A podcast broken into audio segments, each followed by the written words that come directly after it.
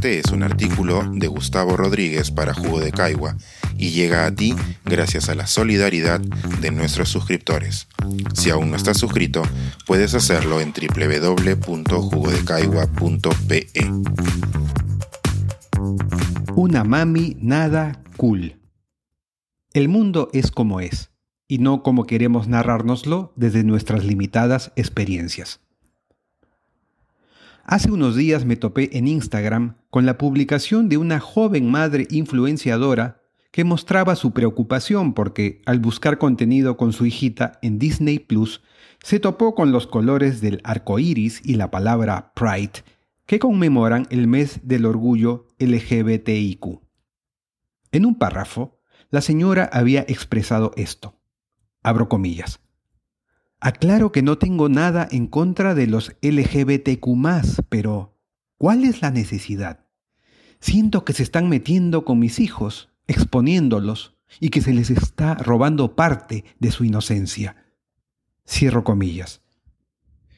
Si ahora me he animado a sumar mi respuesta a las que ya le deben haber llegado, es porque yo sí he criado a mis hijas exponiéndolas, como ella dice, al riesgo de que se les robe su inocencia. Y también, debo aclararlo, porque algunos de mis amigos más entrañables pertenecen a esa comunidad y mis hijas los adoran sin que en momento alguno de su niñez su psique se haya visto perjudicada. Siempre me ha llamado la atención ese sesgo que nos lleva a asumir lo que forma parte de nuestro entorno como lo normal. Un costeño peruano del siglo XIX, que nunca salió del país, bien podía pensar que todos los mares del mundo están rodeados de aridez, mientras que un lapón podría haber pensado que todos los mares colindan con el hielo. Cambiemos esas orillas por eso que hoy llamamos contenidos y veremos que no solo las historias de Disney, sino también las del resto de la industria narrativa, han mostrado hasta la fecha una mayoría aplastante de historias de parejas heterosexuales. Pero eso no significa que las experiencias de vida fuera de la heterosexualidad no existan, ni que no sean normales para quienes la experimentan. De hecho, es probable que la misma plataforma que ahora critica la influenciadora haya sido la principal responsable de haber llenado el imaginario de mi generación y de la suya con la impresión de que el verdadero amor nace entre princesas y príncipes, entre hombres y mujeres, e incluso entre machos y hembras con hocicos húmedos. Pero a espaldas de ese único modelo de playas con el que hemos crecido, la historia enseña que existen amores que no se han promovido de la misma manera. Estuvieron y siguen estando. Los protagonizan seres humanos reales y recién, últimamente, han empezado a aparecer ficciones que los retratan, aunque sigan siendo minoría en comparación con el enorme vendaval de romances heterosexuales que se han narrado. Considerando la negación e incluso la persecución que ha habido hacia las relaciones afectivas homosexuales en el pasado, ¿en serio nos vamos a poner incómodos porque la corporación audiovisual que más ha contribuido a ese sesgo ponga durante un mes un cintillo con los colores de la diversidad? Es revelador que la influenciadora, arroba mamis en Instagram haya usado el verbo exponer en su testimonio, lo cual demuestra la profundidad de sus temores. Habla de arriesgar a sus hijos como quien habla de acercarlos a un accidente, al peligro de las drogas o a las consecuencias del cambio climático. Digamos que nadie expone a sus hijos a la felicidad. Al haber usado este verbo, pareciera que para esta madre preocupada, el amor entre dos seres humanos que no encajan dentro de su visión incompleta del mundo es digno de repulsión. Es curioso, por lo tanto, que afirme no tener nada en contra de la comunidad LGBTQ cuando, por lo que ha publicado, pareciera que si de ella dependiera, cualquier alusión a esa comunidad no entraría a su casa ni a cañones, como quien tapia sus ventanas contra la peste.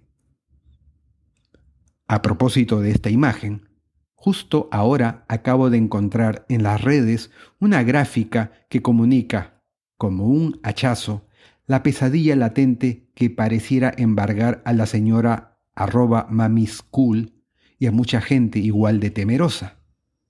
Un brazo ataviado con los colores del arco iris que remata en unas oscuras y filudas garras de bestia. Y un puño humano sonrosado que lo ataja cuando está a punto de posarse sobre la silueta de una familia es muy probable que quienes hoy hacen circular esta caricatura grotesca estén en contra del holocausto que perpetraron los nazis y de los pogromos que se practicaron en la Rusia zarista y soviética. Sin embargo, tal vez no sepan que están difundiendo el miedo y su hermano mortal, el odio, de la misma forma en que los perseguidores de judíos la solían diseñar rebajándolos al nivel de bestias, de demonios, de comeniños, de complotadores que quieren adueñarse del mundo. El miedo es la mejor herramienta de manipulación, si no lo sabré yo. Y también el peor consejero a la hora de tomar decisiones.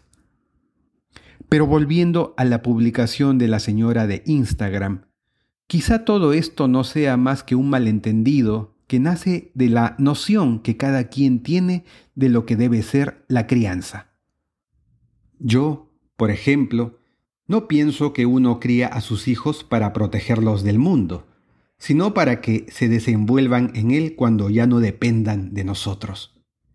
Y aunque a muchas personas no les guste o no se acostumbren a la idea, afuera de sus casas sino adentro, existe una enorme minoría de seres humanos que se aman a su manera, que ha existido desde que la humanidad vivía en cavernas y que recién hace décadas está consiguiendo la visibilización que le fue negada, aunque en sociedades conservadoras como la nuestra les esté costando sangre, literalmente. Es vital que en vez de cerrarles los ojos a nuestros hijos ante lo que no nos gusta, hallemos la manera de exponerlos a la enorme complejidad con que el mundo los espera allá afuera. Sé además, con la misma certeza, que la joven madre de Instagram no ha publicado lo que ha escrito porque sea una mala persona.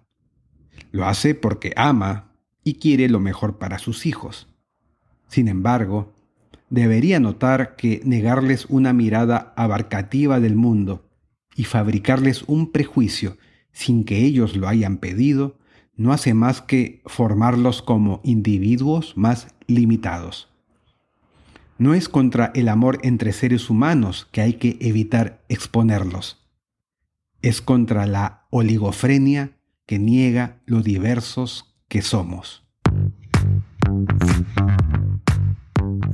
Pensar, escribir, editar, grabar, coordinar, publicar y promover este y todos nuestros artículos en este podcast cuesta y nosotros los entregamos sin cobrar.